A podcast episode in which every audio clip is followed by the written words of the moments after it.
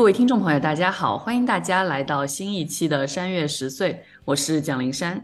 我是唐。今天呢，我跟唐想跟大家聊一个最近的电视剧，我们都觉得非常的好看，它的名字叫《重启人生》。哎，我突然想到一个问题，你上一次看日剧是哪一部？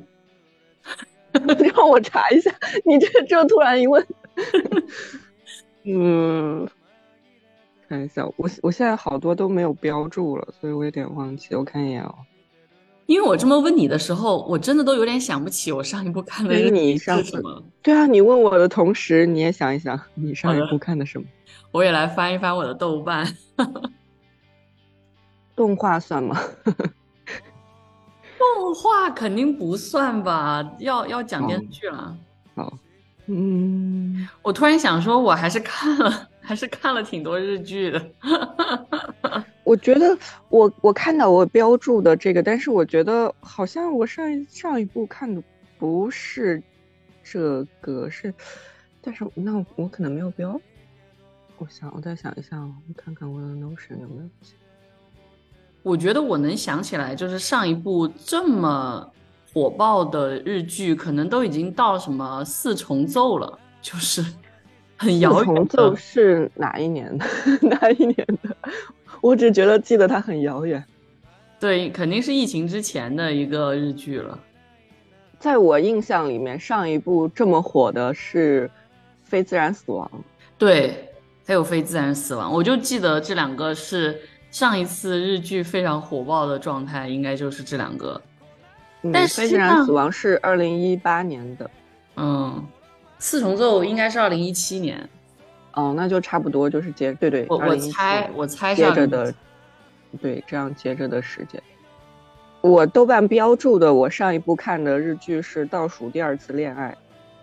二零一二年的。啊，哇，好遥远，对，很遥远。然后我翻了一下我的豆瓣，我发现我上一个比较痴迷的，应该是因为当时羽生结弦。参加北京冬奥会，然后我又把他的所有纪录片过了一遍。你看，你看，连我说动画都不算，你自己把纪录片也算在里面。没有，要这样说的话，我其实最近看了几个日剧，都是耽美的，就是《美丽的她》。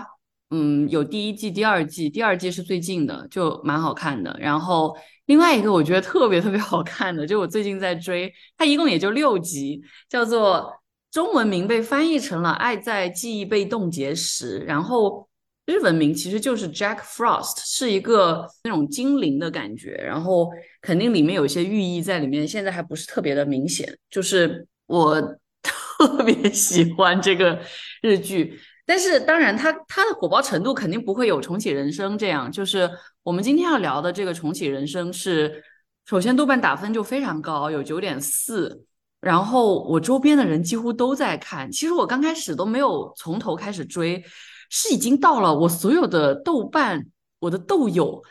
都在聊这个剧，因为我本来豆瓣也关注了很多对日本文化感兴趣的这种豆友，然后再加上我身边就是可能做一些跟日本研究相关的朋友都在推荐，所以我就想说，哎，这个剧有这么好看？因为我觉得日剧已经消沉很久了，我真的没有什么觉得很好看的日剧哦。那个什么，我要加倍奉还的那个剧是什么来着？啊，就是那种人生爽剧，在金融行业的那个啊，哇，那不是那半泽直树是吗？对啊，半泽直树最那也很早的一部，半泽直树最新的一部应该是在疫情期间的，可能二零二一年或者二零二二年，我当时还是全部看完了的。哦，对我突然间 想起来，就觉得哎，对哦，还有个这个半泽直子。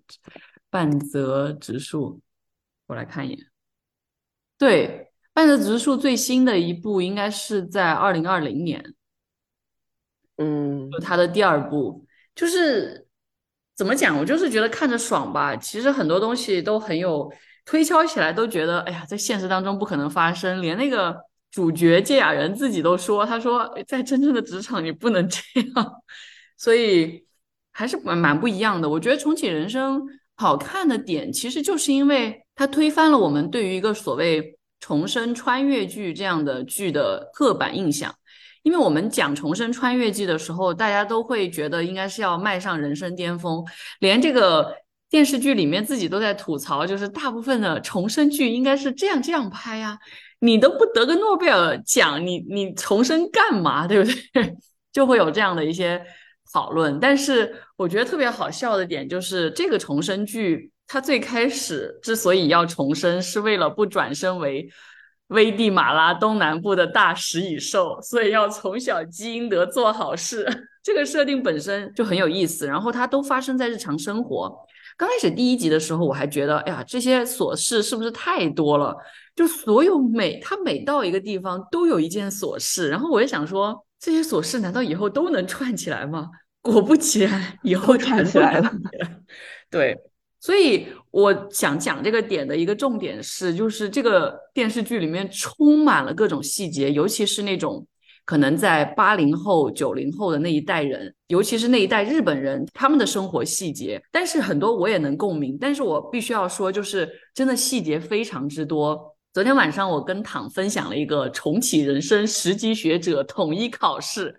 然后我只得了四十三分。躺比我多一些，得了五十七分，我们一共加起来得了一百分，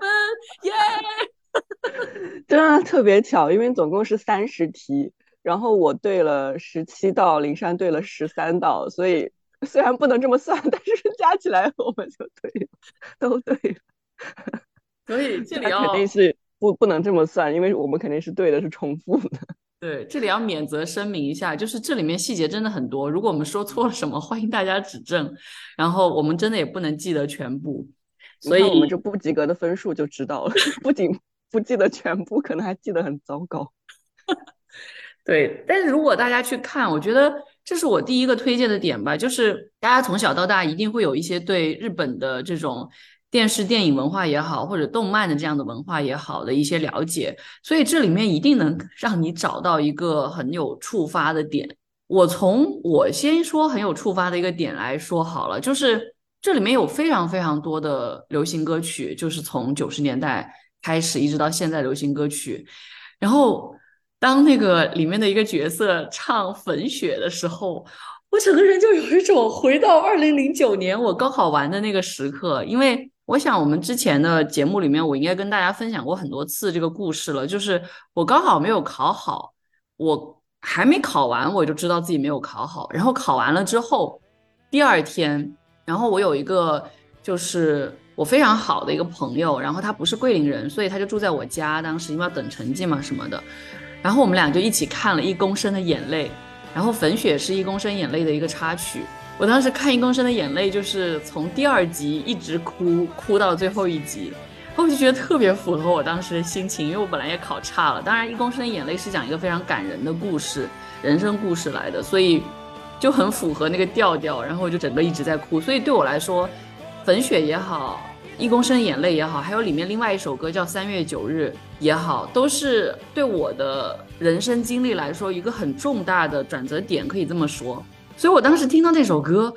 我整个就有一种哇，这个剧真的是怀旧。然后这个剧也确实很怀旧，你在里面一定能找到一些自己听过的歌。不知道唐有听到什么歌是比较有触动的？你在开录之前还说我们不是在乱讲，你还说啊，我开头的时候要介绍一下这个每个人物、大家名字什么的，讲一下。结果突然一上来就开始讲粉雪。那就乱聊吧，大家就听这个是一个闲聊节目，顺便推荐一下这个《重启人生》这个电视剧。但是我没有什么歌了，所以你可以你可以继续。所以《美少女战士》也没有吗？EVA 也没有吗？哦，EVA 那个是有的，就是那个很好笑。但是我们可以讲到那部分的时候再讲，因为它和它那个剧情就很相关。我觉得那段配乐太好笑了。对，确实。好，那我们就从头开始讲吧。就是这个故事，其实就是一个叫做近藤麻美的一个女生，一个女人她的故事。然后开头开宗明义就告诉我们，她说：“我以前没想到我会在今天就死掉。”然后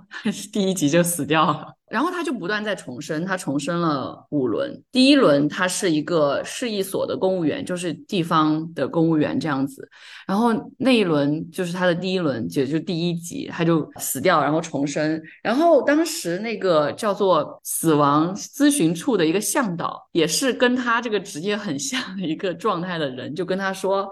OK，你下一世会转生成危地马拉的食蚁兽，然后马美就整个震惊了，什么？我居然会转生成食蚁兽？关键是还给他看了那个照片，那个食蚁兽正在舔那个，就站在一个白蚁的那个窝跟前。这个其实也是有伏笔的，就后面我们会再聊到这张照片。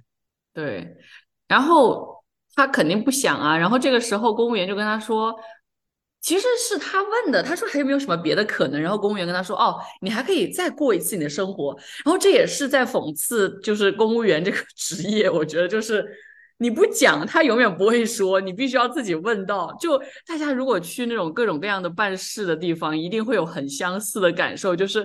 什么东西，就是你为什么不告诉我还有这样这样一个可能性？然后你全都要自己问。对，大概是这样。然后他第二轮呢？他仍然在重复他自己的生活，然后但是呢，他就决定要当一个药剂师，因为他觉得可能药剂师能够比较能积阴德，能帮助到更多的人，所以他就当了药剂师。没想到第二轮结束，他要转生成大眼双线，哎，我还真不知道这个字怎么读，就是青花鱼吗？对，就是青花 鱼，但是他有一个学名。这第二轮他真的死的好 好戏剧化。对，在骑车的时候没有注意马路，然后再看那个谁，那个演员叫什么？我忘记，我忘记。明明那个十级学者里边还有考到这一题。对，就说他去围观那个演员，就被卡车撞死了。而且那个演员后来还有出现，就是前田鹏哉吗？还是谁？对对，前田鹏哉。对对对，我也想起来了。对，然后我终于查到了那个字读青，大眼双线青，就是青花鱼。但是是两个字，然后第三轮他转身成了，就是他又回到了他的生活，然后这一轮呢，他决定要当一个电视台的制作人，因为他想过一点不同的人生。然后因为他们小时候，他跟他的几个好友会组织一个所谓电视剧讨论会，然后会给所有的当时看电视剧排名啊，然后点评啊什么的，所以这其实是他从小的一个爱好，所以他就当了一个电视台的制作人，然后甚至还。导演了自己的这个人生故事，就他真的在剧中剧，就是他拍了一个叫《重启人生》的剧。然后他本来想拍一个，就是跟我们看到这个电视剧比较相似的一个情节。我甚至在想，他当年就是这个真正的这个电视剧的制作人在。给这个电视台提案这个剧的时候，会不会也面临了相似的吐槽？就是说，你拍个重生剧，怎么怎么这么无聊？怎么没有什么？是我们刚开始说的什么得诺贝尔奖，然后拯救很多人的生命什么的，这是我们想重生剧、穿越剧经常会有的一些情节。但是后来，这个还是有一些就是后面的一些伏笔在的，就是会回馈这个话，因为他最后一轮真的拯救了很多人，然后。他当这个电视台制作人，那个死亡也是很惨烈，就是正常走路，然后从那种正在装修的房子掉了点东西下来，就把他砸死了。然后最气的就是他本来导演的这个重启人生，就他制作的这个重启人生，当天晚上就要播了，然后他看不到首播，而且他到后来也没有看到。哎，为什么呢？因为如果就是。他死了呀！如果他下一世他没有去做这个制作人，就没有这个剧了呀。哦，对对对，但是也没有人想要拍这个剧，因为他是根据自己的经历去拍的嘛。所以如果除非是有另外一个重生的人做了制作人，然后想要拍自己的经历，但是那也不是他的剧了嘛。如果不是他的剧，也就没有那么执念要看了。对，所以就真的很执念。然后当时他也是老实讲，我在我其实还蛮担心那那部分会拍出来。他拍的剧，因 为我感觉那几个片段看起来很糟糕，并不是什么 很好的剧，看起来有点造作，就有点狗血的那种重生剧的噱头。对，但当然不能怪他，因为是被那个另外两个制作人就是加了很多的戏码，加了很多我们传统想象的重生剧的戏码，复仇啊，然后就是人生巅峰啊那些东西的。对，甚至这个这个点在番外里面还有被重 Q 到，然后而且是那种，我觉得也是一种比较讽刺的语语气在 Q，然后当时出现的马美是他小时候小学时代的马美，甚至幼儿园时代的马美，然后以一种很冷静的状态看着那个他拍的那个剧里面的女主角死去，然后回来又跟自己的几个就是闺蜜在那里继续聊天什么的。就我觉得这个剧最有意思，关键是 他们聊完走了之后，那个女主角还还在地上躺着。对，就是他的这种反高潮，我觉得也是很有意思的一个点。就是你所有觉得啊，这个地方应该是个巨大的高潮啊，悬疑到了最顶点了，诶，他突然间给你降降温，然后浇盆水这种感觉。那我们回到这个，他第三轮，他第三轮最后会转生成海胆，所以他决定继续，而且给他看的照片是已经被做成食物的海胆。对对对，这个细节好好笑，因为海胆真的很好吃，如果大家吃过的话，所以就是他就在想，哎呀，自己作为一个人去思考这些动植物的时候，是不是太太有问题了？就是太人类中心主义。对对，所以他就决定继续，呃，我们继续重生一次，看看下一次怎么样。所以第四轮的时候，他完全抛弃了之前的这种生活方式，然后非常非常努力，就是。学习的时候学习，人家休息的时候也学习，然后他最后成了一个这种医学的机构的研究者，就非常厉害的医学博士，然后继续做研究，然后确实在这个意义上，他确实可以拯救很多的生命。但是作为一个转身的这样的，我们去比较他好几轮的转身，这可能是他最无聊的一次转身，因为我们刚刚一直提到他们有一个三人组，然后他跟另外两个。女性朋友其实是非常非常好的那种特别铁的朋友，这两个人的名字一个叫做门仓夏希，还有一个叫做米川美穗，然后我们就会用他们的这个，他们互相称彼此的这种昵称来叫他们，所以夏希是叫马吉，是用日文是这样发，然后中文翻译成了夏姬，然后另外一个这个美穗。她的昵称叫美宝，就是 Mibo，然后我们会用这个他们的昵称来称呼他们，所以就是他错过了跟他们两个成为好朋友的这样的一个契机，因为就不会一起玩了嘛，因为他他休息的时候也在学习，然后包括我觉得里面有一个很有意思的情节也是不断在出现，就是小时候他们会换那个贴纸，我想就是那个年代的小孩应该都有这个记忆，我以前也很喜欢买那种小贴纸。当然，好像没有换贴纸的这个故事，我我一下子想不到。但他们会互相之间换贴纸。那换贴纸这个事，实际上是一种很有意思的朋友之间的呃打引号的交易。然后这个交易过程是很考验大家互相之间的这种怎么说呢？讲的难听点是一种算计能力，讲的好听点就是你要怎么能够用。你没有那么喜欢，但是也有分量的贴纸，换一个你特别喜欢的、很有分量的贴纸，这样子的一个过程。那如果他们是好朋友，他们就会这样换。但是大家知道，就是我觉得在整个剧里面，一个比较凸显的所谓的日本人的国民性格，就是大家会互相客气。然后，那如果你们不是那么好的朋友，也就是在这一世的时候，你就会发现。其实马美很想参与到其中，然后成为他们的好朋友。但是他们在换贴纸的时候，马吉跟 Mibo 都会用很好的贴纸，然后换一个他的非常一般的贴纸。那然后那马美就在心里面想啊，其实这是跟我客气，说明我们没有是很好的朋友。我觉得这个细节是我特别喜欢的一个细节，就是因为前段时间刚好跟我的美国的之前的那个室友聊天。他就说：“你天天拿着好朋友在坑，就是因为我在想，哎呀，我到时候要去加州，我干脆去找你，然后我可以借你的车开，我就不用租车了。”然后他就他就开玩笑跟我说：“你天天拿着好朋友在坑。”但我在想，真的，我对待好朋友的时候，我会比较没有界限，我不会去客气什么，然后我有什么我就提出来。当然，你觉得不愿意，那你就拒绝我，我也不会觉得怎么样。但是你如果愿意，我当然也很开心。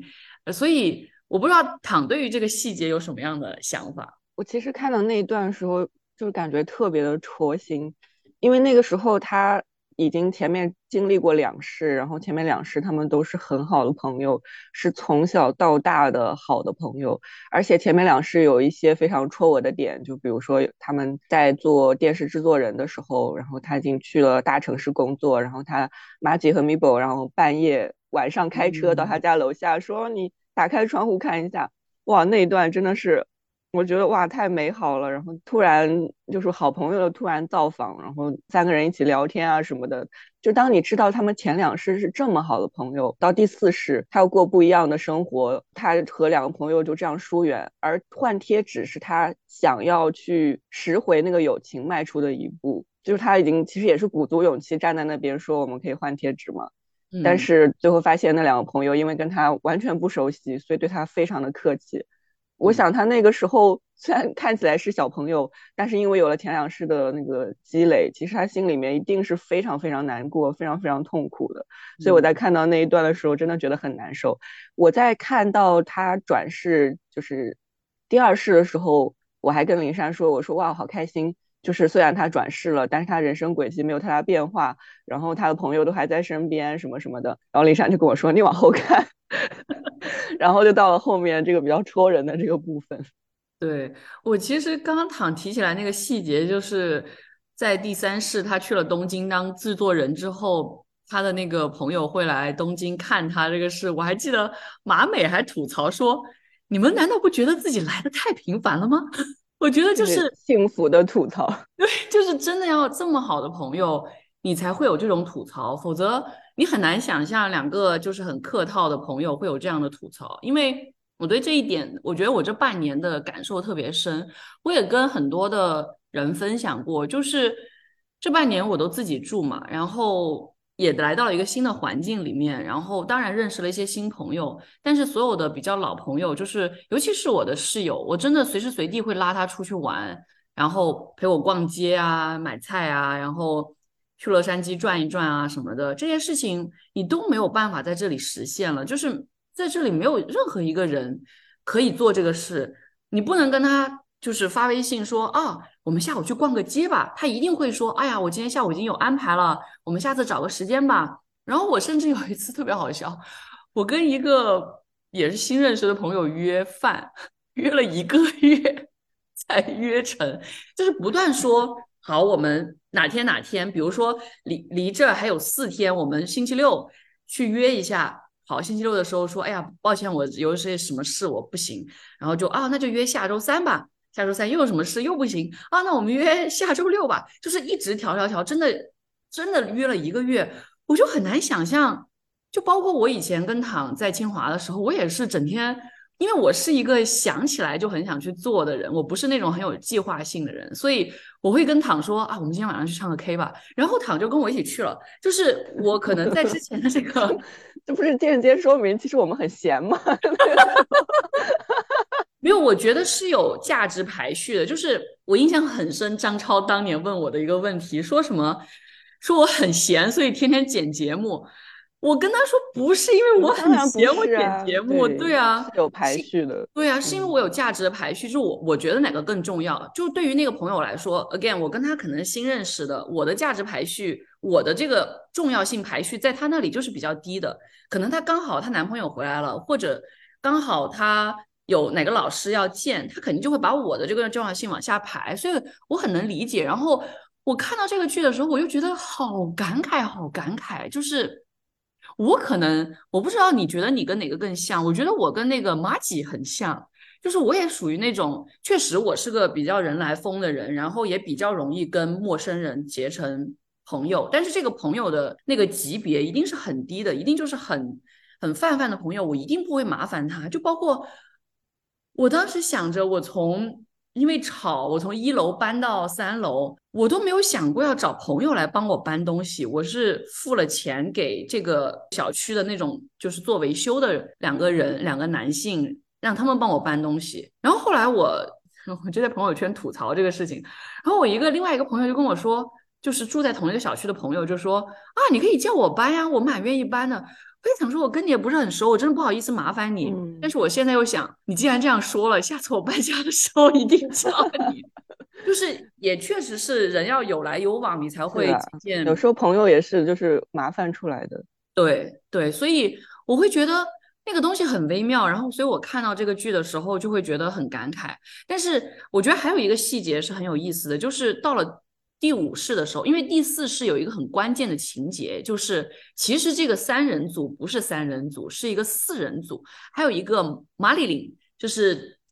他的本名叫做。雨野真理就是还有这样的一个，其实，在他们最开始的时候是四个人一起玩的，然后那一世就他们很好，但是后来因为马里琳发现他们最后其中他们四人组其中的两个人，也就是马吉跟米博会死于一次空难，所以他就在第二世转生的时候开始不断的当飞行员，就是这么多世，他其实转生了六世，他。不断的都在当飞行员，然后一直自己在坚持这件事情，然后所以从马美的第一轮，也就是他的第二轮开始，他们就不再是四人组，就一直是三人组。所以你可以想象，马里领从来没有再跟他们成为这种特别巴迪巴迪的好朋友，然后一直在旁边旁观，而马美可能只有第四轮的时候是这样。所以你可以想象，就是那种感觉吧，就是挺孤单的，挺孤独的那种感觉。然后，所以到第五轮的时候，马美本来其实他已经可以在第四轮死的时候，他其实可以已经转生成人类了。然后他没有转生成人类，他还是决定要重活这一世，因为他也想跟玛丽琳一起去救他的两个好姐妹，就是玛吉跟米博。所以到第五轮的时候，马美也当了这个民航的飞行员。然后我觉得，呃，这个地方我想。指出来的，刚刚我最开始说的细节就是，其实他们几个人一直会一起在一个餐厅里面吃饭，然后他们的固定行程就是，比如说有人过生日，或者每两周、每一周，他们就在这个地方吃饭，吃完饭去唱 K，这个也是非常有共鸣。谁在东亚不是这个行程呢？但是，因为他们到了第四世、第五世的时候，跟这两个人越走越远嘛，然后尤其在第五世的时候，就有这么一个情节是马里琳跟马美在那个餐厅吃饭，然后刚好碰到马吉跟米博进来，然后他们就很纠结要不要邀请他们一起来坐下来，但是因为这一世他们上一次见面是在成人礼的时候，就是已经几十年没见了，所以就是他们不好意思做这个邀请。然后十几年吧，也没有到几十年，十年二，十几年哦，也是哈，才才三十几岁，OK。所以我觉得那个也很感慨，就是哎，我在想，如果是我的话，我一定会邀请他们坐下来，就是因为我跟可能马吉的那个性格比较像，就是不太熟的人，我也会常常把他邀请进一个熟的圈子。这也是另外一个很好笑的情节，就是。米宝会吐槽马吉说：“明明不是很熟，却把一个陌生，就是对他来说也不是很熟，也是陌生的状态的人邀请进这个熟人的圈子一起吃饭。关键是邀请来还没有介绍那个人啊，对，不仅没有介绍那个人，马吉还自己去上厕所，然后留下米宝那个那个人之后就很尴尬，那里抓娃娃。对，就是。”但是我觉得，就是这些细节都是很有意思，而且我觉得这个也很日本，就是会在脑内想很多很多很多，然后觉得哎呀，是不是麻烦，然后是不是不礼貌什么什么的，就 觉得这也是一个典型的日本人的性格。对，我不知道躺对这一段还有什么样的想法。就是刚才讲到马丽琳这个角色的出现嘛，当然虽然在整个时间线上，她其实是最早重生的，但她到第四世的时候才真正。进入我们的视野，所以第四世虽然说到呃马美和马吉和米博渐行渐远，但是他在第四世的时候重新认识了马里琳，所以还算是一个平衡吧，就是他知道了事情的真相，同时也决定说第五世的时候要和马里琳一起成为飞行员去拯救马吉和米博以及那一一个飞机的人，所以其实第四世的时候也是一个转折，而且。每一世对于下一世其实都是有影响的。到第五世的时候，有一个我让我很感动的一个部分，就是他们两个约好说，如果下一辈子见面，要以一个暗号，然后来相认。对，然后就是比划说自己。是重生第几次？然后在下一次的时候是在幼儿园还是在什么时候？小学还是小学吧？小学的时候他们重新相遇，就在他们两个擦肩而过那个瞬间，然后那个马美就在脸上比了一个五，然后那个 Marlin 就比了一个六，哇，那个瞬间真是太感动了，就感觉有种穿越好几辈子，然后在这个点又重新相遇的一个感觉。然后到第五世的时候，因为在第四世他自己作为医疗从业者，然后有一些很重要的发现，拯救了很多人的性命，他就有点担心，说我第五世我去做飞行员了，那我不做医疗从业者会不会就是会影响到这些人呢？于是他就想尽办法想要回到自己之前那个研究所，然后想要提醒自己的前辈什么的，结果没想到第五世他没有当医疗从业者，那些发现反而更早的。被发现出来，这个就和前面第三世的情节是一样的。因为在第二世的时候，她无意间发现自己的第自己第一世的男朋友成为了一个年轻有为的富翁，有十亿的收入。于是，在第三世的时候，她就重新和那个男朋友在一起。结果没有想到，仍然是以不太好的收场。但是没想到第三世的时候，她男朋友依然成为富翁，但是变成了九亿的富翁，因为和她交往直接少了一亿的收入。在第五世也是，因为有他在第四世，因为有他参与那个医疗发现，反而晚一点 被发现出来。这这几个情节都很好笑，但也说明他真的就是一个普通人，虽然他已经重生很多次。但是他的这些重生经验仍然在维持着他普通的生活，并没有我们想象的去大开什么金手指啊这些那些的，所以这也是让我觉得这个重生剧更加贴近现实的一个地方。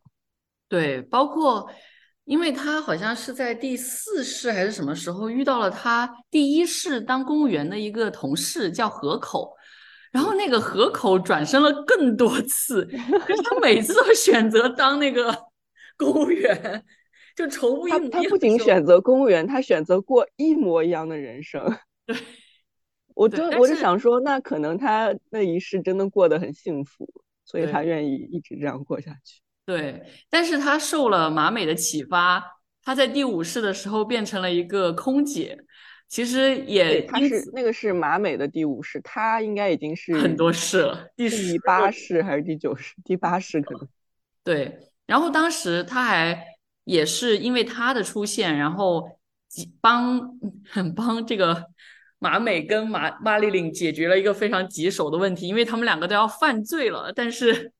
因为他的出现，就就揪出了那个本来要开那趟飞机的那个机长的一个出轨的事情，所以一个小三的恋情，所以就是有这么一个故事在里面，所以你会发现在这个重生剧里面有很多那种。家庭伦理剧的故事在里面，但这些家庭伦理剧你不会觉得很糟，就是它是我觉得比较符合我们这个时代去看的家庭伦理剧的感觉。刚才我们讲的其实更多是这种马美、马吉、米博还有马丽玲他们四个人之间的这好多轮的故事里面的各种各样的故事。那其实马美还要做各种各样的支线任务，因为这个支线任务就是因为他重生了，然后所以他知道。啊，前一世发生了一个怎么样、怎么怎么样不好的事，然后希望这一世能去纠正。而这种不好的事，从他幼儿园就要开始去做，就是蛮艰难的。因为他其实第二是在幼儿园的时候，他已经三十几了嘛，就是叠加他最开始那一轮的故事，但是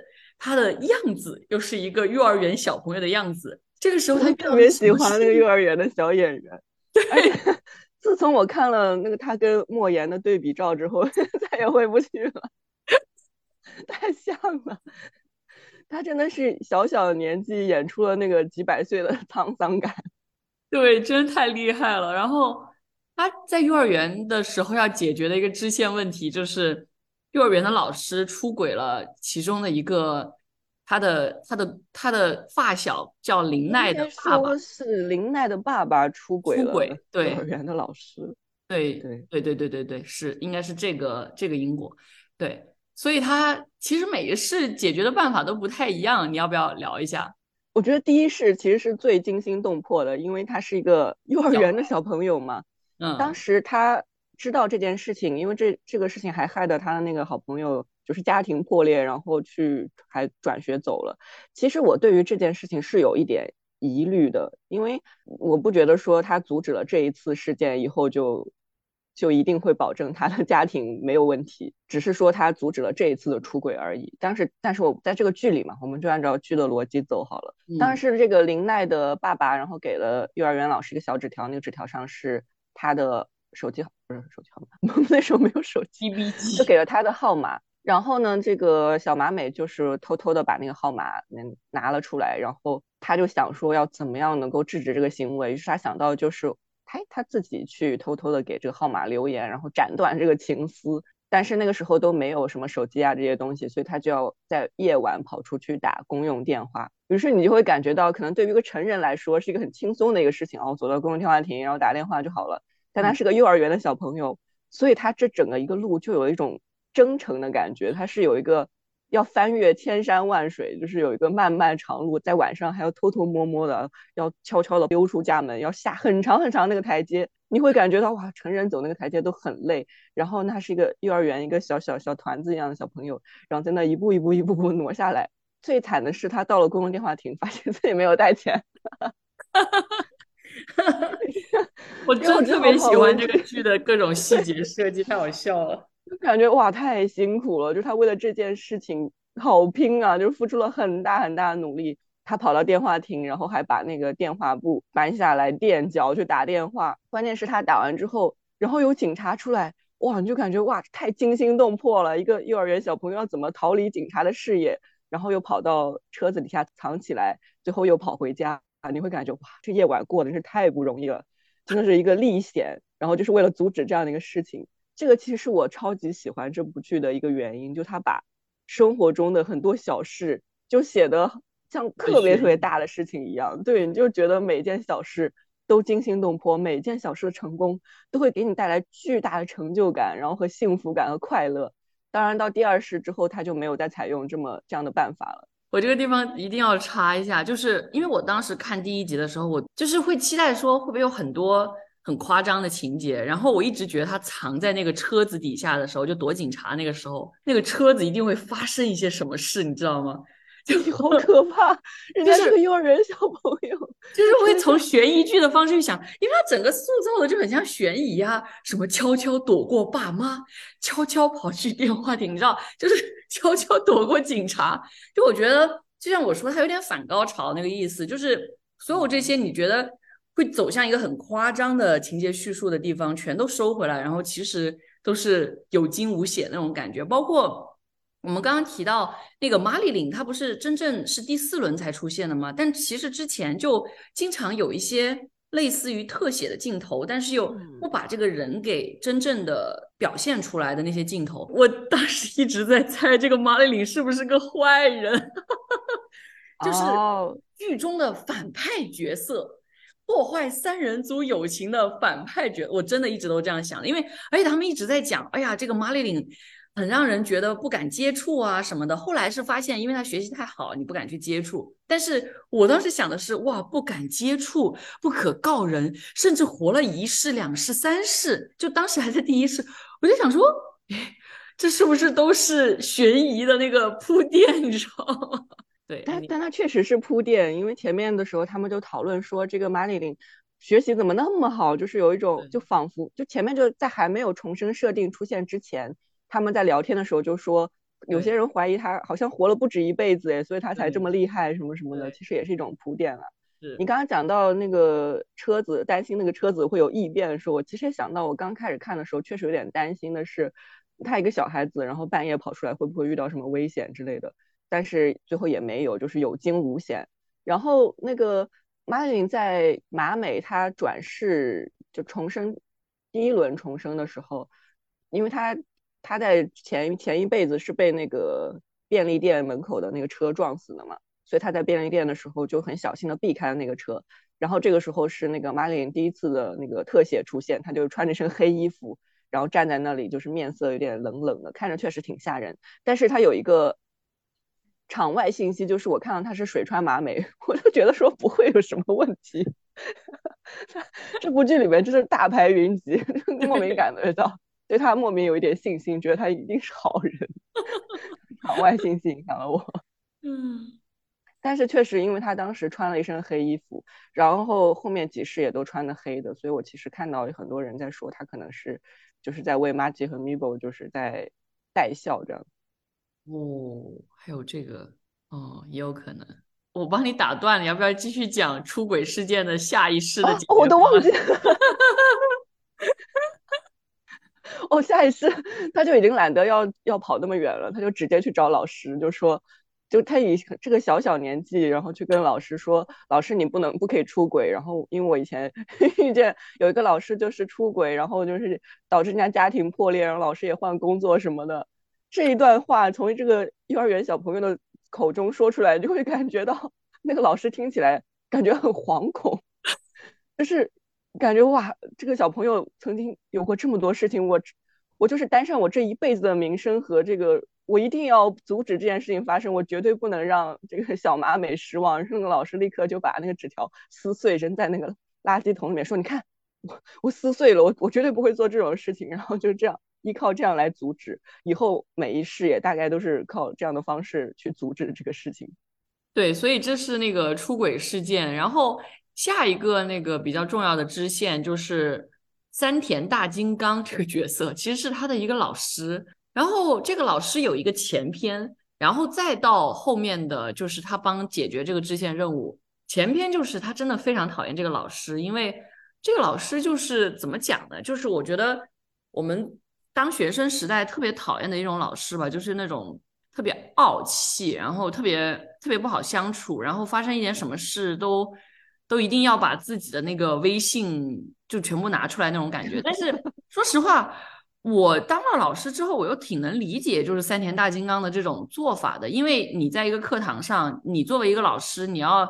真的。压得住那么多学生，然后让他们不要讲话呀，认真听你课，尤其是在中学时代，还不是什么大学。我觉得这种微信是蛮必要的。就是他在那个时刻呢，是发生了什么？就是马美当时有一个当时流行的一个游戏机，然后就被三田大金刚走下来的时候发现了，然后三田大金刚就要搅他的游戏机，然后他就很不爽，就跟他争了这么这么一段，然后他发现，哎，不对。是讲的应该是他那个传纸条那个吧？哦，对对对，诶，那搅游戏机是后面发生的吗？也是三年大金刚做的，也是，但是是另外的。对，呃，那哦，争执这个事情是因为呃，另外两个女生在传纸条，然后被三年大金刚发现了，然后他就三年大金刚就花了点时间去教育这两个小这两个女生，然后包括所所有全班学生，然后马美觉得这件事情很没有必要，他就站起来。跟老师争了一番，觉得这个事情没有必要在课堂上花这些时间去教育这两个女生，这什么浪费了全班时间。当然，他其实初衷是为了保护这两个女生，说给他们争一番理吧，大概是这个意思。但是你可以想象啊，就是三田大金刚作为一个老师，他肯定要在课堂上树立这个威信，他就用他的方法把这个东西又争了回来，然后搞得马美很没有。很很不好收场，然后最后他们三个人一起被要叫到什么下课之后要叫到办公室，就这个事情 搞得很复杂，就更加复杂了。所以那两个女生也很怨念。然后他试了两次做这个事情，然后最后都是这样收场。就不管他怎么争，他用什么样的理由争都没有意义。最后老师一定都会用他的权威去把他们叫到办公室什么的。所以这这个事情发生了之后，包括后来又缴过他的游戏机。然后这些事情发生了之后，他就对三田大金刚这个老师特别的不爽，他 很讨厌这老师。然后呢，在他成年之后，就发生了有一次他回家的途上面刚好遇到了三田大金刚，就在这个地铁上面。然后呢，他当时就有点兴奋，因为他就觉得，哎呀，这人很讨厌，我要来录一下他。哎呀，这么多年过去，居然发现了他，他用手机录了一下三田大金刚，刚好。就发生了一个所谓的痴汉事件，就是三田大金刚被诬陷成了摸一个女生屁股的这样的一个人。然后后来刚好因为他录了这个录像，所以就发现其实摸屁股的是另外一个人，而且这个另外一个人也特别好笑，是他第一轮在那个所谓市役所的那个上司，一个很很讨人厌的上司，所以也是蛮怎么说呢，就是天道好轮回什么一类的那种感觉。所以他就帮了三田大金刚这个事，然后在哇，还要不要这 这个点上面还有一个支线，就这些事情全都连在一起了。就是他救了三田大金刚之后，第一次其实救完了也就救完了，就第二次他想直接把三田大金刚就。放到下一轮地铁上，这样就不用再遭遇这个事情了。然后他就想了很多办法，要怎么跟三田大金刚说，我们稍微留一下，因为他又很讨厌三田大金刚，然后他又把他留下来，留留那么十分钟。然后三田大金刚其实也不是很想跟他 在这寒暄，所以他第一轮的时候想了很多办法要去寒暄。然后后来是那一轮，我有点忘记了是那一轮还是再下一轮，刚好遇到了小静这个角色，是他的另外一个班上同学。对，就是这一轮，但是我稍微补充一下，这一轮就是他的第三世，就是重生的第二轮，作为电视制作人那个时候，因为他在重生第一次遇见三田大金刚，其实是碰巧的，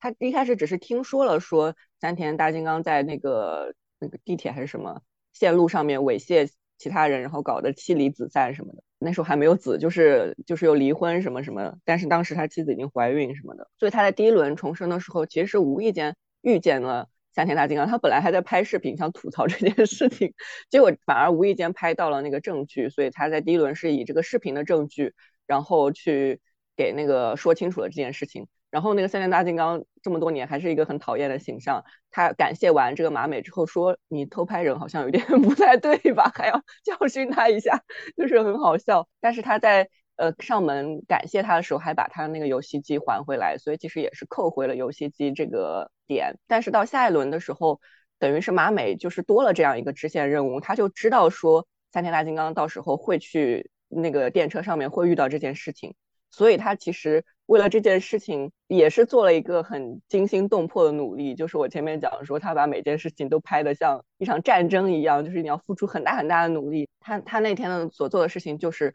要让下班的时间提前，因为他是电视制作人，所以他其实那个工作时间很不稳定，有的时候要工作到很晚。如果他工作到很晚，他就没有时间再去阻止三天大金刚这件事情的发生了，所以他必须要尽自己所能，把那天的工作时间提前。那部分里面就很好的描述了他到底做了哪些努力，他怎么样调时间，怎么样把每个部门的时间都卡得紧紧的，怎么样能够让那个关键的演员在最后提前到场。然后也就是那一段用了我们开头说的那个 EVA 的音乐，所以你想象一下，使徒袭来那个感觉，他就整个把那个那个紧迫感做得非常的好，然后最后是成功的提前了三个小时下班，他也能够及时的赶到那个站台，然后想要去阻止三天大金刚，但是在那个时候。也就是刚才回到我们刚才讲，他碰见了小静，就是我补充一个细节，就是那个那首歌叫《Decisive Battle》，然后那个整个情境他用的字体都是 EVA 的字体，就是 非常还原 EVA 的那个感觉，然后又是那样的一个故事。好，你继续说。我我但我刚才忘记我我们前面有讲到小福吗？如果没有讲到小福，就讲小静，那又是个很长的故事。对，就他所有的细节其实都是环环相到小福支线的时候再讲小静吧，这个就算了。小福支线，小福嗯音乐梦想的，对我觉得就可以这里讲啊，就是直接讲呗，就连在一起了。对啊，好，这个就会扯得比较远，就是他就在那个站台上想要阻止三田大金刚的时候，碰见了他们之前的同学小静。而小静呢，和自己就他们以前的同学，就和一个男生小福在一起结婚。但是小福是一个一直想要追求自己音乐梦想的人，但是 他他其实并没有什么音乐上面的才华。他唱歌真的是那个那个 KTV 包厢里面最难听的，谢谢。最难听的，也也方便说明他很有信心吧，也蛮好的。我我怀疑染谷将太唱歌没这么难听吧。这个应该是情节安排吧，就是有这个必要。哦，扯真的很远，就会还会讲到他们重生，然后 KTV，然后送薯条事件什么的。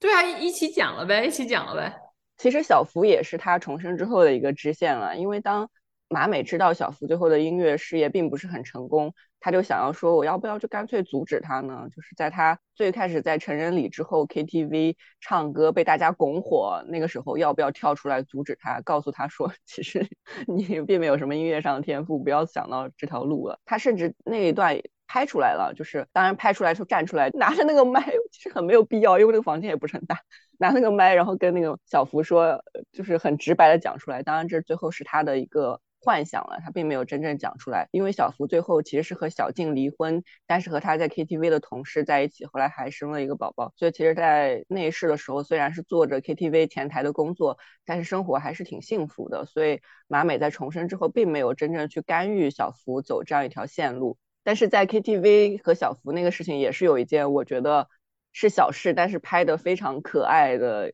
把它拍的很仿佛很大事一样的事情，就是送薯条。就是当时是马美、马吉和 Mibo 吃完饭去唱 K，然后遇见小福在 KTV 做前台，然后小福就送了他们那个一盘薯条，然后他们三个就悄悄吐槽说呀，刚才吃的很饱，然后现在吃不下薯条，但是最后还是吃了。所以在下一点了第二份。对，但是在下一世的时候呢，那个马美就想试图改变这一点，于是他就在那个前台开那个房间的时候就。很几乎是明示。就说哎呀，我们刚才在那个餐厅出来，我们三个都吃的好饱哦，都在吃不下什么东西了。他就在心里期待说，小福会不会听懂这个明示？结果真的听懂了，然后小福没有送薯条，就直接请了他们饮料。这件事真的是很小很小的事情吧？但是那个马美就在 KTV 里面，就是又蹦又跳，说哇成功了什么，你就会很容易被他的情绪所感染，觉得这个绝对不是一件小事，这是一件很大的事情，这是一件重生，因为你重生之后才会知道的。的一个讯息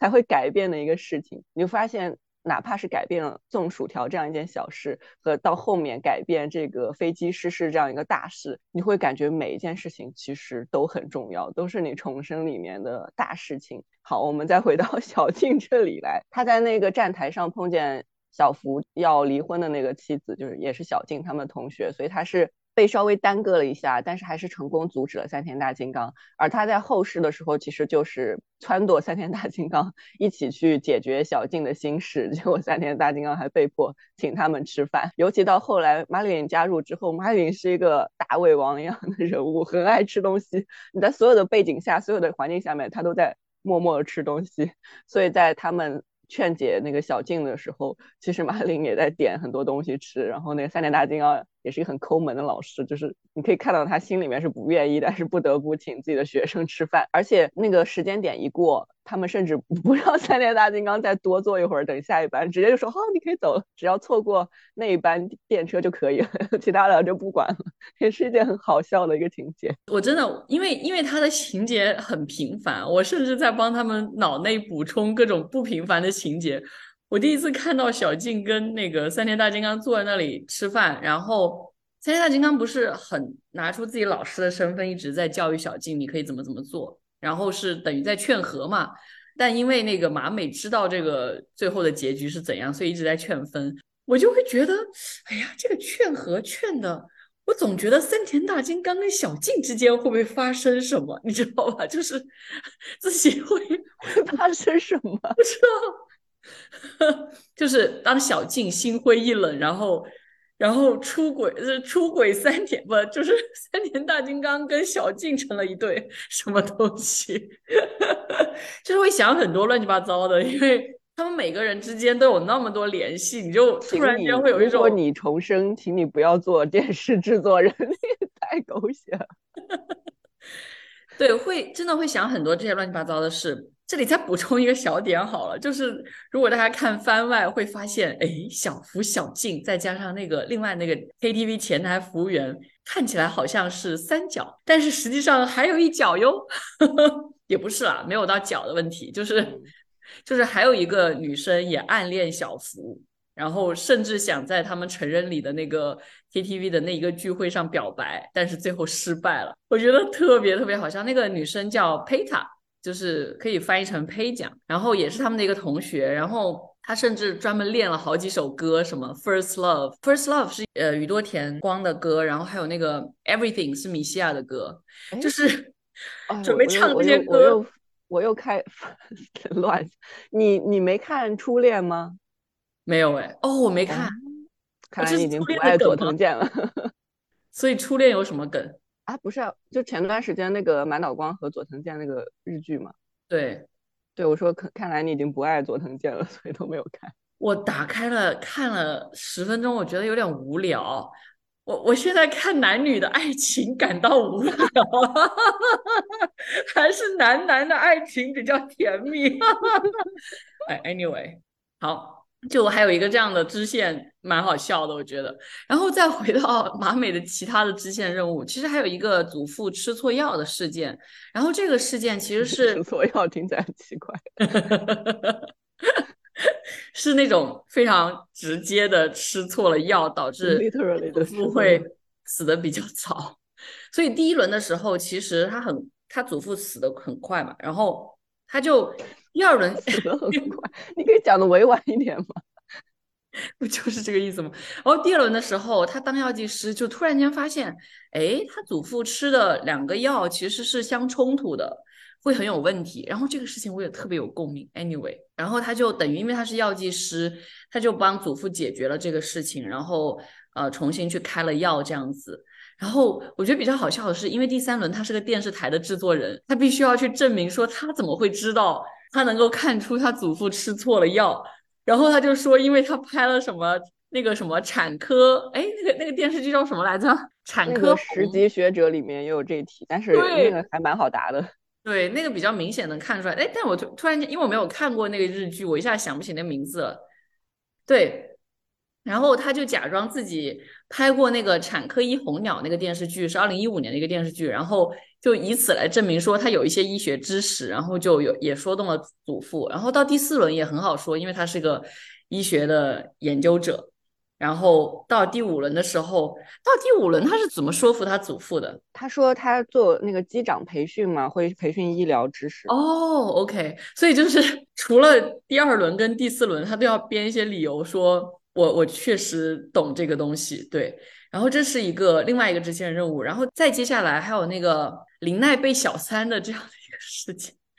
就也很好笑，因为接连到了他第二轮当药剂师这一轮，他。不太看得上的一个男同事，躺要不要来分享一下？就是那个男同事很奇怪，他每次都最早到到停车场，但是他就是坐在车里，然后也也不来开门。当然，除了这一点之外，还是一个普通的同事。只是他没想到说，这个同事就是林奈在那个聚会的时候说自己男朋友把照片拿出来就是这个同事，但他知道这个同事是已婚的，他欺骗了林奈，然后还他跟林奈在一起有几年还是什么的，反正是。反正在一起一段时间，对对对，蛮长一段时间。这个也是一个这个重生系列里面的一个大支线，而且这个很好笑，这要从哪一世开始讲？那个也是一个，我觉得就是他们在第一第二世的时候，就是刚重生那一世里面，也是一个让我觉得把小事演绎的很惊心动魄的一个情节。就他发现那个他的同事宫刚先生。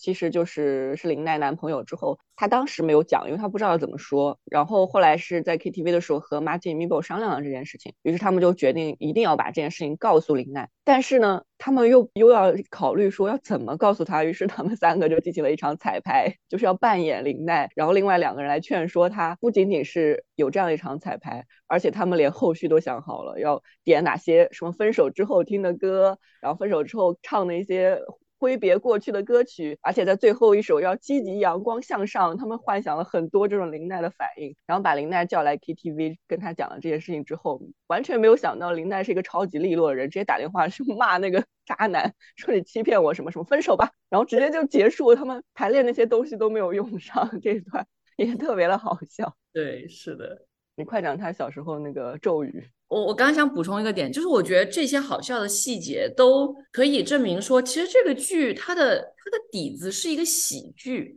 虽然里面有很多很比较大悲的这种环节，但是他没有把这些大悲做的很悲伤，就是还是用喜剧的套子去套了它，所以我觉得这点做的很好，就是我从头到尾在他们很感动。或者很悲伤的时候，我都没有想哭的感觉。其实第八集的时候，我觉得已经那个感动的点已经快满盆了，但是我都没有哭。我就会觉得，因为就是还是很好笑，就很多很好笑的细节和情节。对，然后说回林奈的这个被小三的这个事，因为这一世经历了这个事之后，他第三世，因为他们两个是幼儿园同学嘛。因为他爸爸当时还有一个出轨的事情，所以他从那个时候开始，他就想说：“哎呀，这一家人怎么都跟这个小三是扯在一起？”然后吐槽了之后，就想说他想从幼儿园的开始就就把他就把这件事扼杀在摇篮里。然后他就当时给了林奈一个咒语，说“宫刚是已婚男”这样一个咒语。但是后来发现，就是长大了之后，他还是要去处理这个事情嘛，就发现林奈已经完全忘记这个所谓的咒语了，根本记不住。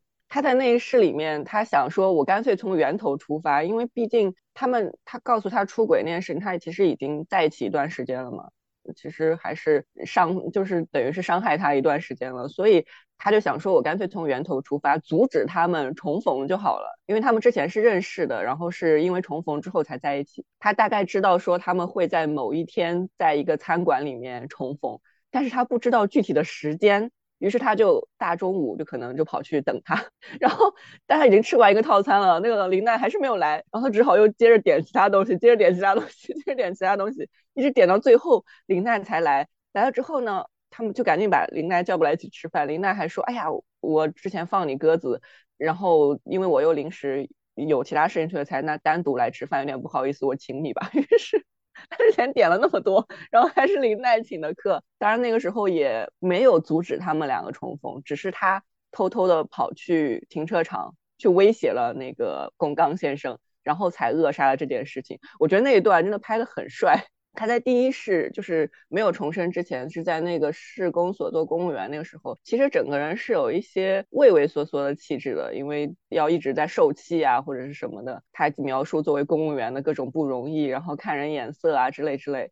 但是他到后面每一世，你会觉得他活得越来越放松，越来越自在。到他威胁那个宫冈先生那一世的时候，你感觉哇，太帅了！他是整个人就是特别的潇洒，特别洒脱。他威胁。宫冈先生不许联络林奈之后，还说：“既然早到，你就应该开门啊！” 是把宫冈先生吓得不得了。他那个时候是电视台制作人了嘛？但他还没有忘记说自己做药剂师那一世的时候，那个宫冈先生老是死赖着不开门，在那里，于是干脆在威胁他的时候，就顺带让他把门给开了。对，而且那个地方配那首歌，真的是那种就是什么电音加那种什么和嗓一类的那个歌，叫。他名字叫尽兴恋人，然后是一个叫超极限荷尔蒙的乐队唱的。哇，我其实之前没有听过那首歌，但是我因为昨天要准备的时候，我又回去听了一下所有的片尾曲，然后发现哦，这个歌真的好配那个。就是什么威胁啊，什么那个那个地方特别爽，看着的时候就是我觉得。然后说完这些支线，其实最大的所谓支线任务也好，其实是最重要的一个任务也好，就是后来的大概到八九十集的时候，他们决定要一起拯救这个 m a g i 跟 Mabel 的那个事件。那我觉得很有意思的一个事情就是。第八集、第九集铺垫的很厉害，就是他们从小就开始什么身体锻炼呐，然后要学习飞行知识呀，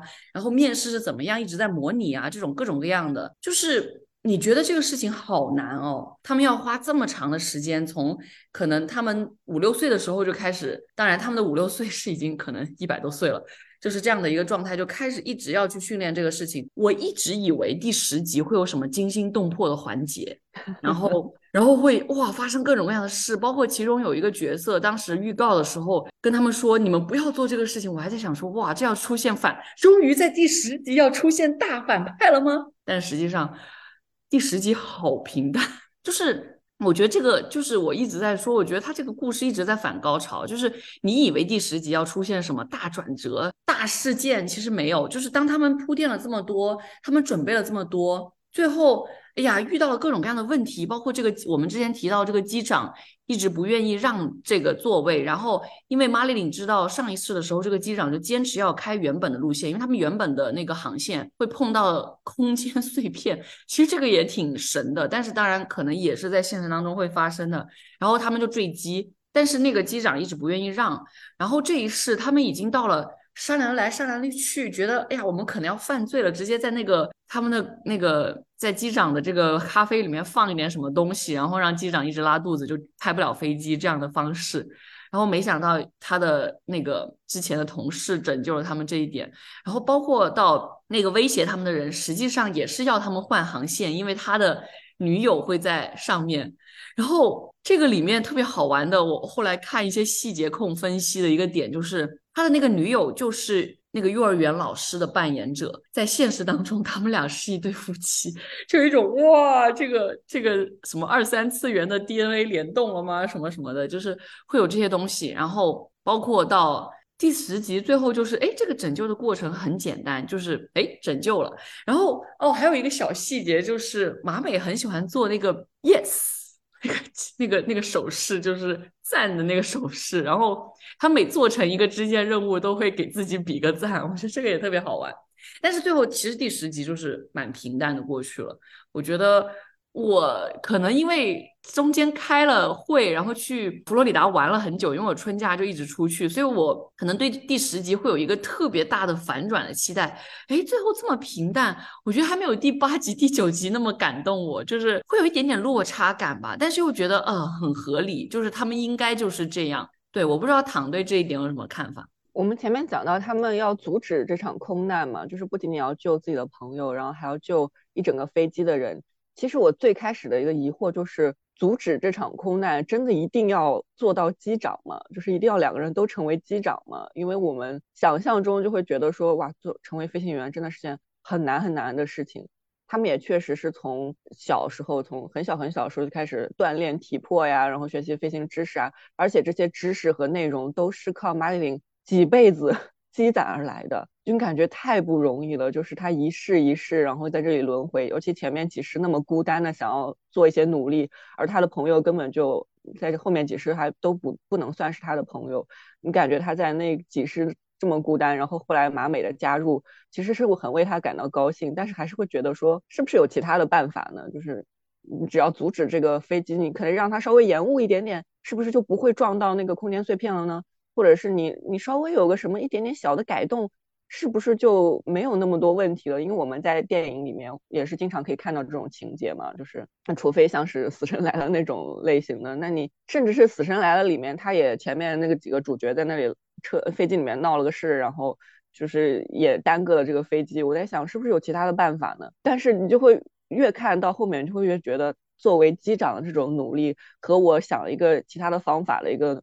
这种努力是完全不一样的。你他们成为机长的这个一步一步走过来的这种艰辛，你就会越来越期待他们最后的成功。而且这种成功是绝对把这个主动权掌握在手里面的成成功，这个是他们重生。最大的一个意义就是，我不仅掌握了信息，而且我把主动权掌握在自己的手里。这个其实就和刚才林珊讲到疑似反派机场疑出现的疑似反派，就是前野中信那个人物出现的时候最大的不一样。因为前野中信当时他其实只是转世了第二世，然后他跑来机场拦住这个机长，想要跟他讲这件事情，甚至是采取了一种 很有礼貌的威胁的态度，就说如果你们。不改变航线的话，我就会采取措施了哟。但是这个时候，马美和马里琳已经非常冷静、非常淡定的，就是相视一笑，说：“对我们本来就是要这样做，因为田野中信他才转世。”第二世，他采取了这样一种我们日常能够想象到的一些措施，一些旁敲侧击的方式，想要改变这个飞机的航线，想要做出一些努力。但是他不知道的是，就是我们也无法想象的是，有其他人到底付出了多么大的艰辛，到底走了多长的路，才真正走到这样一步，真正的能够做出这样的改变，就是这个马美和马丽琳最后的成功的这样一种方式。这个其实让我觉得非常非常感动的。而且，因为他们其实两个人也并没有想要做机长，他们在拯救了这个飞机之后，大家都回到了家乡去做自己就是其他的工作了。因为马丽琳其实一直是想做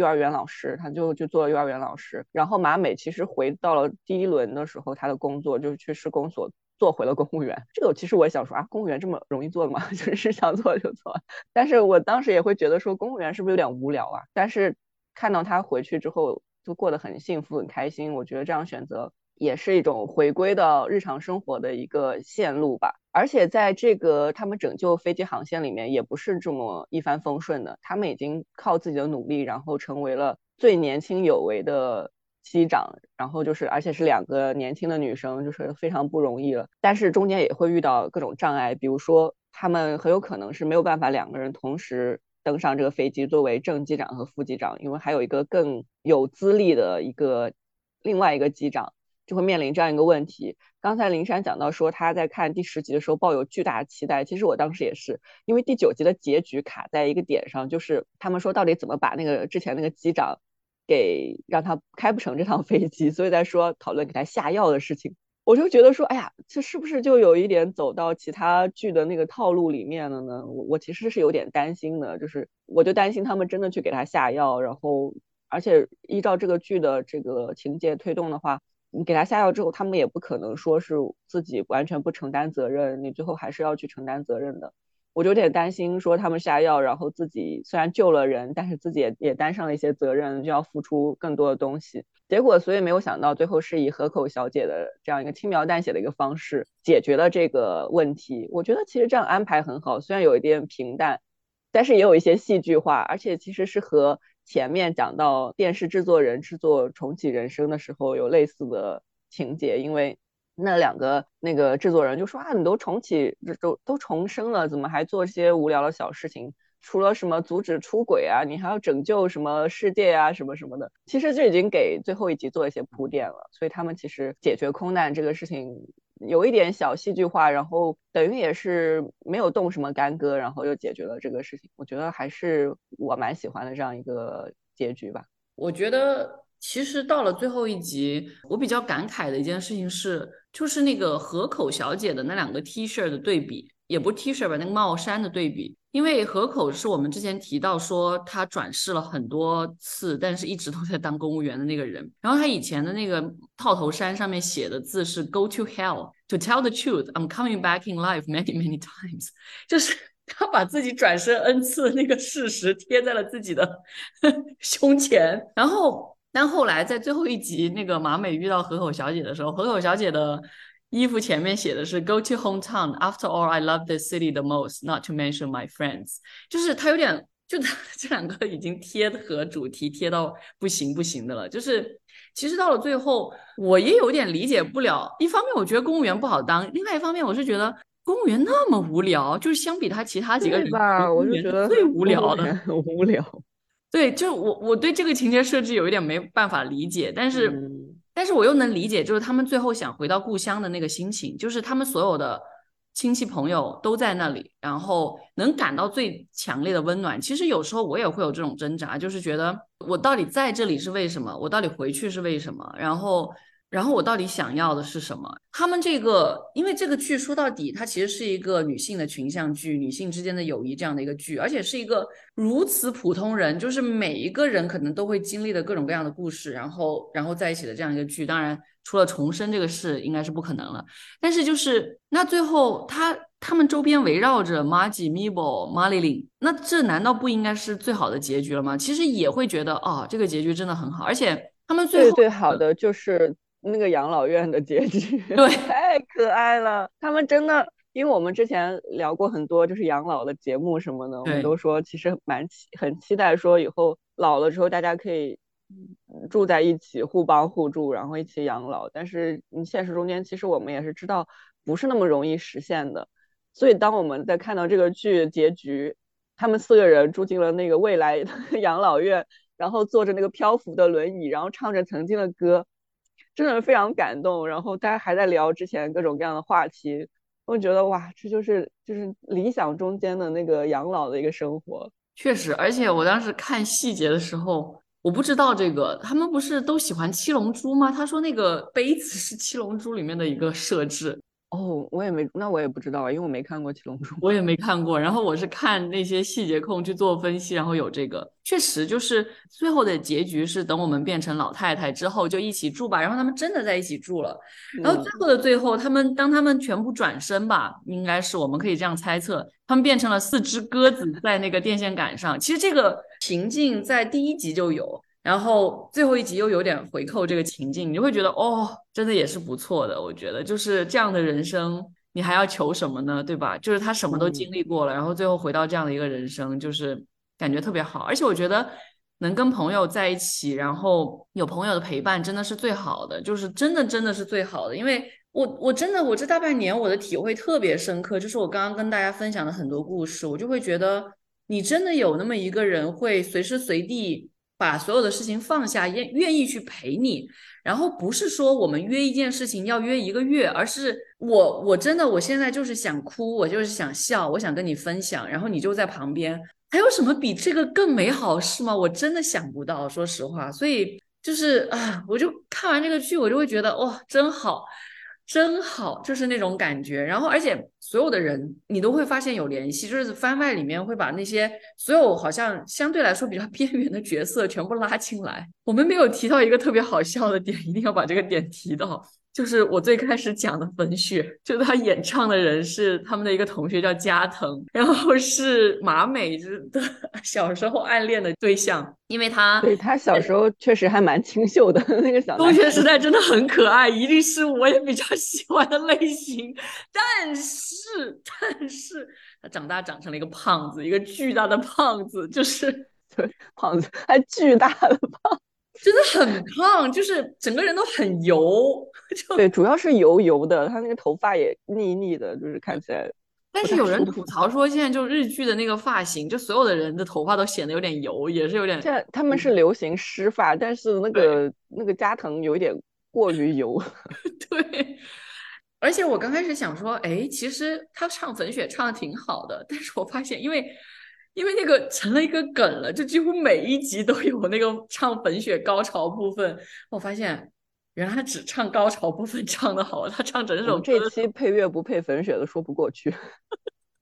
一定会把粉雪找来配给大家，就是实在是每一集都有，我会觉得这个也很好。然后。我觉得还有一些没有提到的细节，比如说，因为这个剧是一个怀旧剧嘛，里面有很多很多的小情节，比如说我们刚刚提到的交换贴纸也好，还有那个出轨的爸爸用的 BP 机也好，就是都是我们那个所谓九零年代的大家会用那个电子宠物哦，还有电玩的电子宠物也是，但我一直都没记起来那个电子宠物到底什么颜色的，白色呀，哦，白色，有画面的我基本上都记得，那个名字的我都。那个我都忘记了，我十级考试选的是红色，所以我错了，因为我真的没想起来，哎，那电子宠物哪个颜色？我想不起来，就是会有很多小时候的回忆，包括那些歌也是，就我们刚刚提到这些歌，当然是像美少女战士或 EVA 什么的，然后还有两首是我也是我都不记得契机，我从哪里开始听的，比如说那个不要认输就这儿的那首歌，我真的觉得好熟，那个旋律我一定听过无数次，但是我真的不知道我。听的契机是哪个？但另外一首歌也是我很喜欢的一首，就那个 Secret Base 啊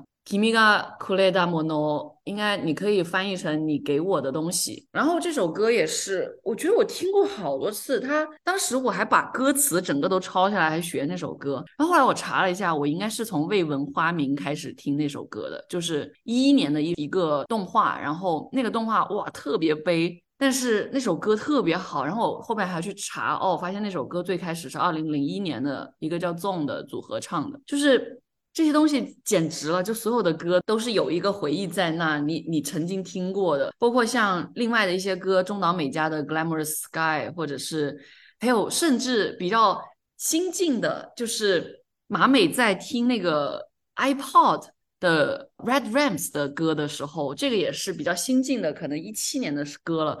就这些所有的东西，你就会发现，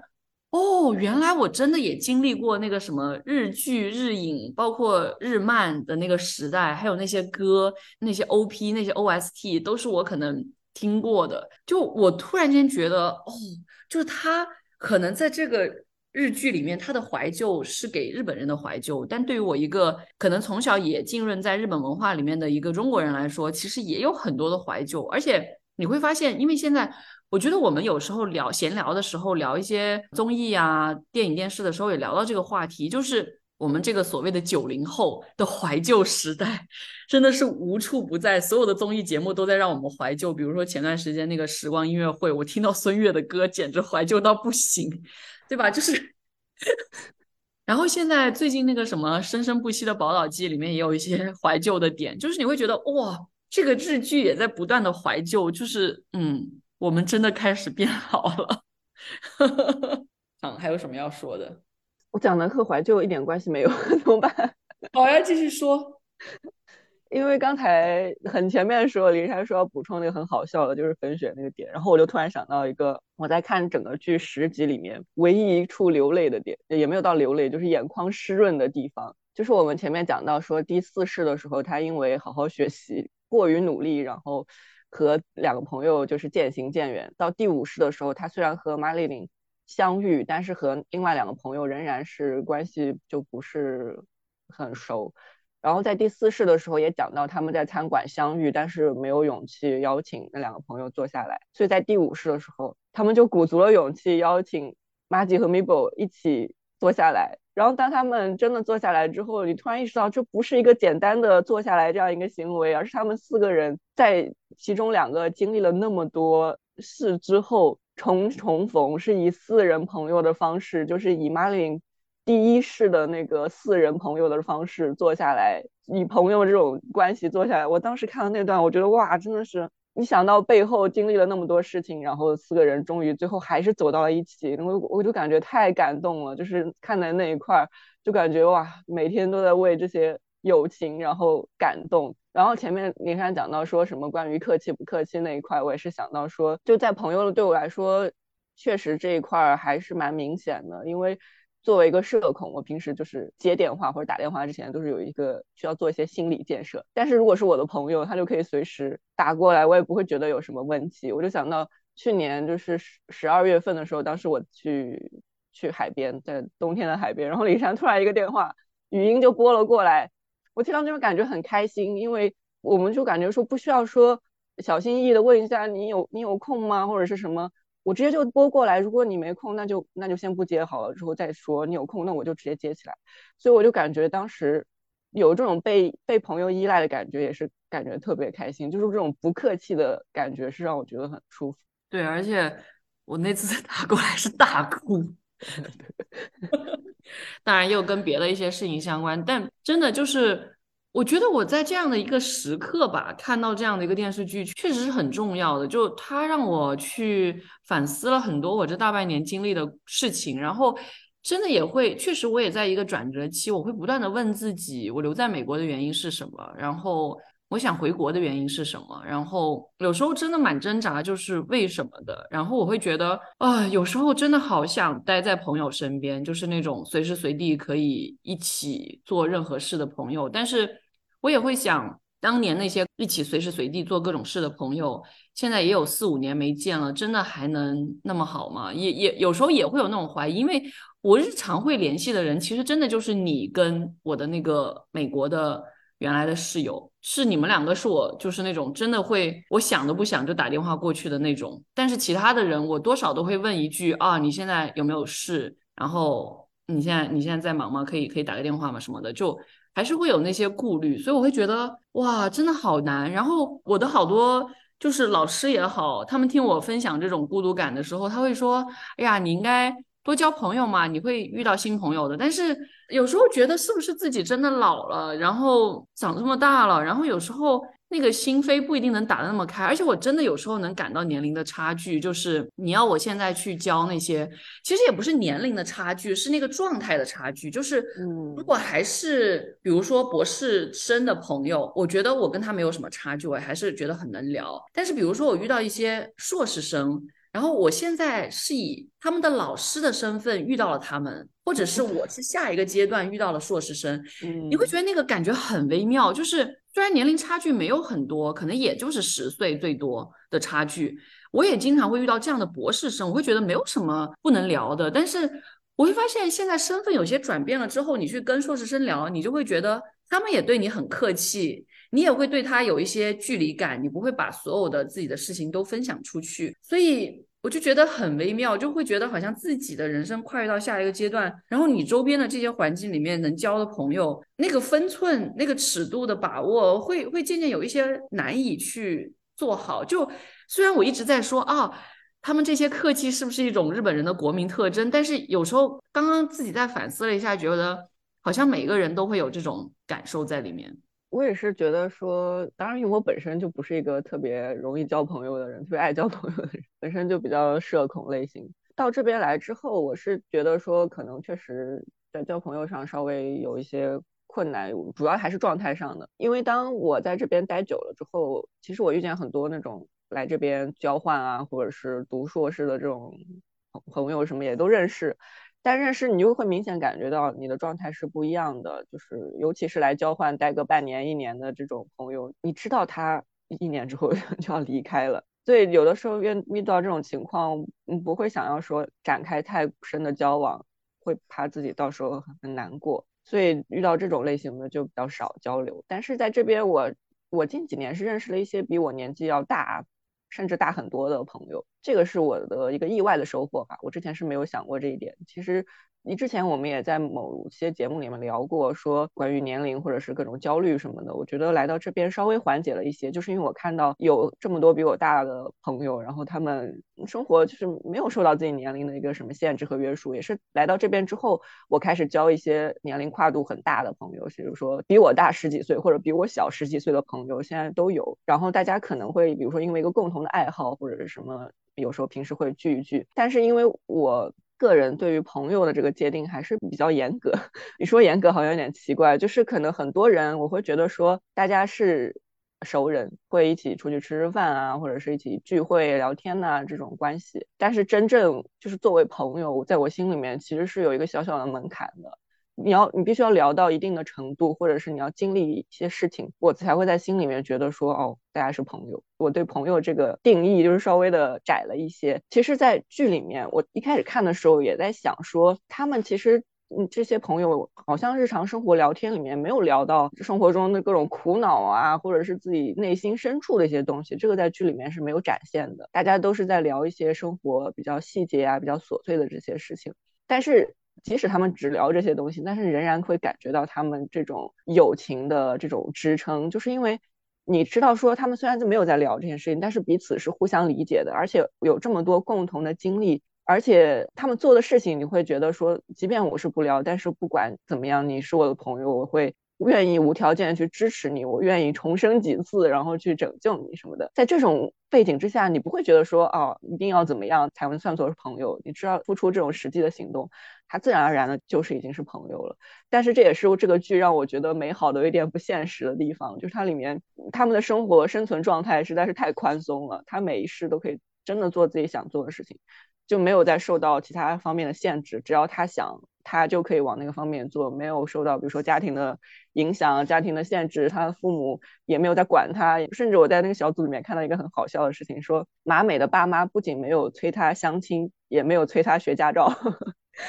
哎，对，其实这个点我们刚刚没有聊到。我觉得马美的这个家庭真的是非常的开明，而且而且有人提到就是说。当他的妹妹结婚的时候，也并没有人要去催婚马美，而且马美也是，就是没有任何的台词是说啊，你是不是应该也要结婚？然后或者是甚至是鄙视你没有结婚这个事情。对，你就觉得他们的生活，甚至是马景也是，然后那个马景和米博，你也会觉得他的生活没有这些我们所说的这种社会文化或者价值观里的带给我们现实生活女性的这些限制。嗯，所以这个也是让我觉得美好的、不太真实的点。我突然想起另外一个笑点，他妹妹想找一个像斋 藤斋藤工的男人。我当时看她老公的时候，就有一种 what，就情人眼里出西施，出情人眼里出斋藤工。对，而且而且当时我记得印象好深，马美在她结婚那天还问他。你你还记得这个？你说你要找一个像斋藤工的男人吗？他说对啊，我记得啊。然后马美说，那你觉得你找到了吗？然后他们又说，我觉得我找到了呀。有一种怎么不算是斋藤工的？哎呀，我觉得斋藤工这样的男人只能存在在一个偶像的状态里面，其实也没有办法 进入现实。哎，也还好吧。就比如说他在《昼颜》里面那种禁欲老师的 形象。哦，对，我觉得《昼颜》。对，昼颜还行，但是哦，他他最帅的居然是他怀孕的 那个电视剧。对哟，哎，那个不也是近年的剧吗？我们刚刚都没有提到。对，我们当时看，哦，对对对对，我看了呀。对对呀，而且当时还说想聊这个电视剧的，一直没。哎，对那个电视剧叫什么名字？我都已经忘记名字了。我也是。惠山健太郎的怀孕。嗯嗯嗯，对对对。还是去年的剧，我们都忘了，我们都没有，我们都没提到。哎呀，我告诉你，就是因为去年没有做年终总结，你看看。如果说去年有什么日剧我特别爱，去年但是就算做年终总结，我也我可能也没有什么，因为我好多东西都没标。去年是我极度丧失仪式感的一年，我什么东西都没标。嗯，因为去年对我来说还是发生了比较重大的事的，就是我终于毕业了，但是。说实话，那个毕业的实感有点弱，就是怎么讲呢？就是因为可能是因为我在事情转换的时候太多杂事了，要搬家，要弄那些什么 OPT 一类的，然后包括临搬家还得了 COVID，我就有一种我去，对，就整个事情也比较杂乱，感觉那个时候就很多东西都堆在一起，然后而且从毕业到做博后，我会觉得这个过程没有什么太大差别，因为博后也是一个夹在中间的一个状态，就是你又不是学生，也不是真正的所谓老师。虽然已经大家都开始叫你什么 professor 讲了，但是我也不觉得自己是 professor 讲，就很奇怪。所以啊，这里说起来，那我其实我们在聊重启人生，我推荐了好几个剧呢。就惠山健太郎的怀孕跟爱在记忆被冻结时，我觉得都非常好看，非常推荐。对，嗯，其实还有一些他的同学我们没有讲，但是也就算了吧。啊啊啊！哎，可以讲那个番外里面马里琳的重生，前面提到要讲的。哦，你说，就是就是番外里面有一篇是马里琳在死去之后到那个空白地带。然后他就问说，自己转生的时候会转生成什么？然后他被告知会转生成 危地马拉的白蚁，然后给他看的是跟那个大食蚁兽同一张照片。而且马美一直没有告诉他，他第一世会转转生成大食蚁兽。告诉他，他就他只好跟他说，我也会转生成白蚁。我当时就觉得他会成为一个反派，其实这有有是个原因，就是要转生成白蚁了，然后我就反派了。我觉得好奇怪，就大家大家就是被说啊，你要积阴德，所以大家都在积阴德，然后就没有人要反叛一下，我就不积阴德，我要做的更糟，那就会转化成微生物啊。就是哎，那那个成人礼上闹事的那几个人，那个马尾不是吐槽说，哎呀，他们下辈子肯定会。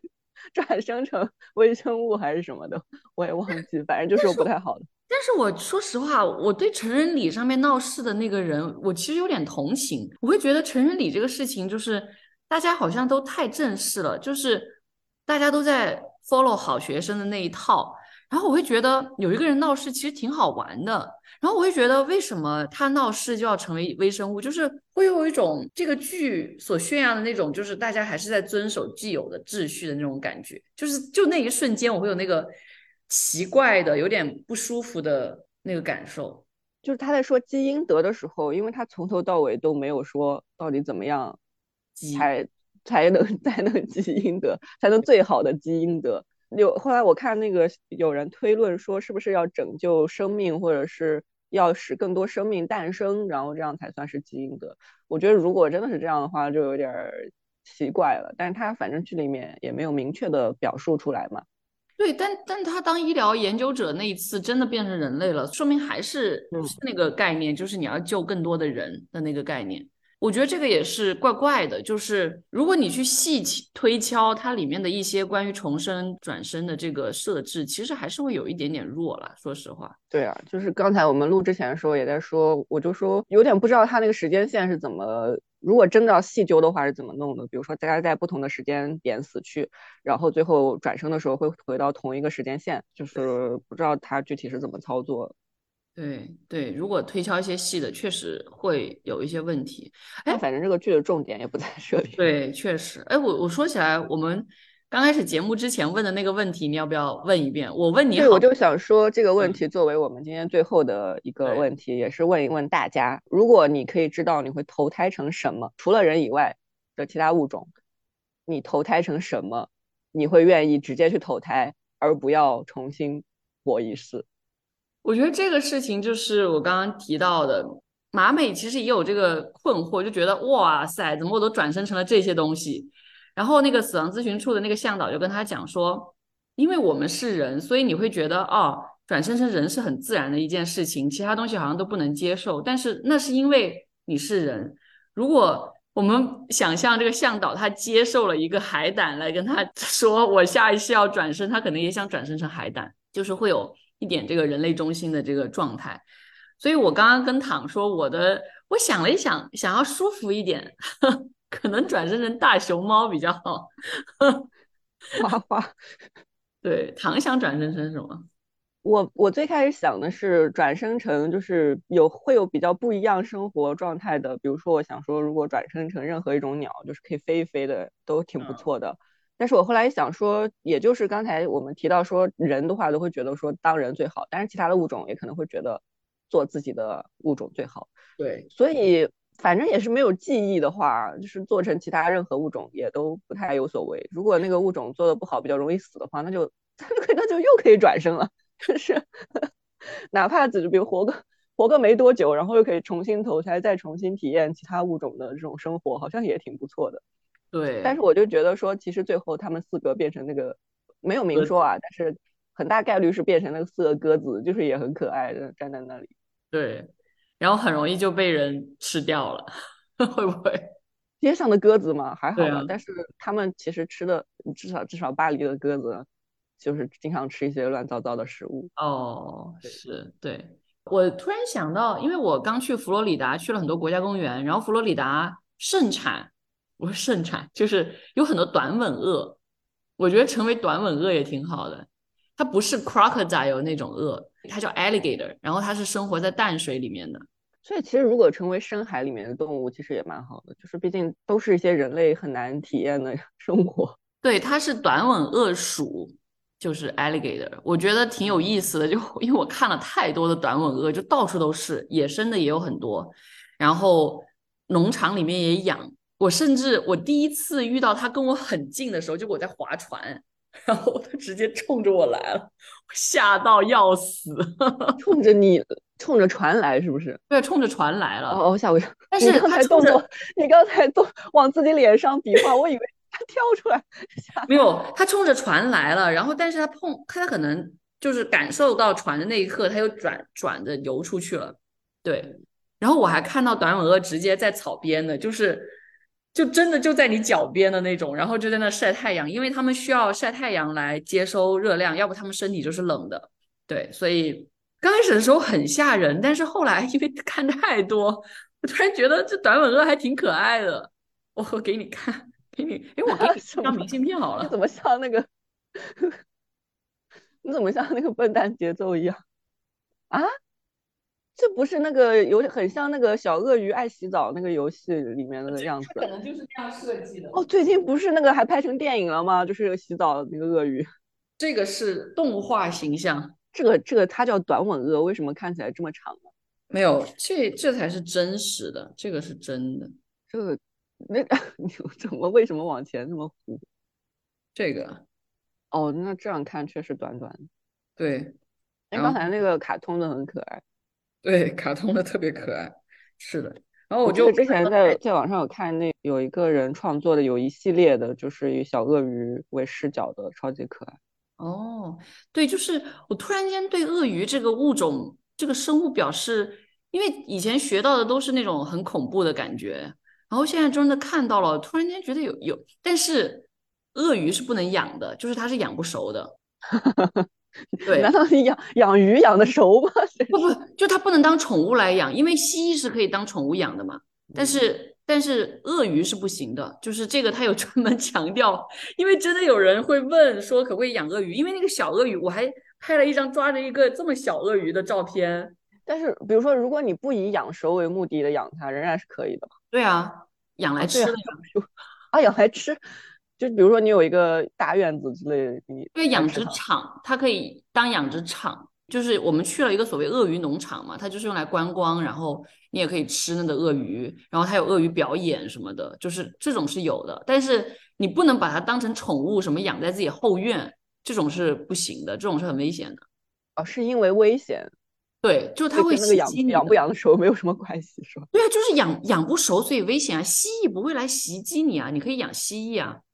但是养鱼也养不熟啊，就不会危险吗？对啊，那当然了，因为鱼也不会大到这种，就那个那个大的鳄鱼是比我手还要长，有些就很长的那种，很大的那种。它直接，而且它速度其实可以很快，它真的扑上来就，但是它是属于那种。可以两三年不吃东西的，它会吃一次吃很多，然后两三年可以不吃。我们从这个 转转世从人生聊到鳄鱼养殖。行，我们今天还有最后一个问题，我刚刚有想到，就是如果你重生为人，重活一世，有没有什么想做的事情？这个可以留给听众朋友们回答。是两个问题，一个就是如果你投胎成一个非人的物种，你想投胎成什么？然后或者是你接受投胎成什么？另外一个问题就是，如果你重活一世的话，有没有什么想做的事情？唉，那真是有一个巨大的任务，真的想改变它。我也是有蛮多想改，有一些想改变的事情。另外，我也不知道我能不能够经受住彩票的诱惑。对哦，你完全可以记住一个彩票，然后你就中大奖了，你根本就不用想要。哎，但是如果按照他这个逻辑要积阴德的话，你这个你这个事情是个作弊啊。但是反正我也不 care 下一辈子要不要转转世成人。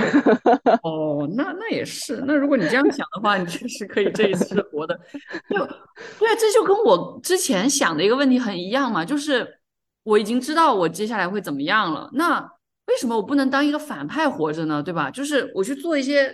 我在一个正常的人生，就这种符合规矩的人生之外的人生。但是我好不容易重来一次机会，我肯定要做些不一样的事情。对啊，对啊，我觉得是的呀。这可能是因为我我我们对就是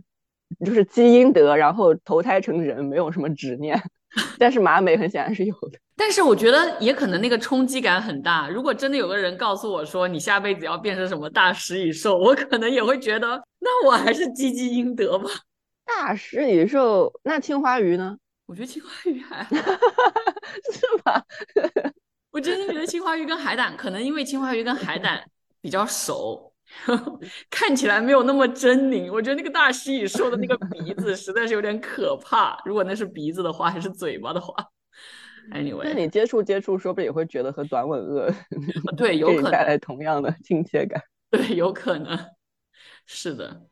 嗯。那我们今天节目就到这里了，欢迎大家来给我们这两个答案。那我是蒋灵山，我是唐，我们下期节目再见，拜拜。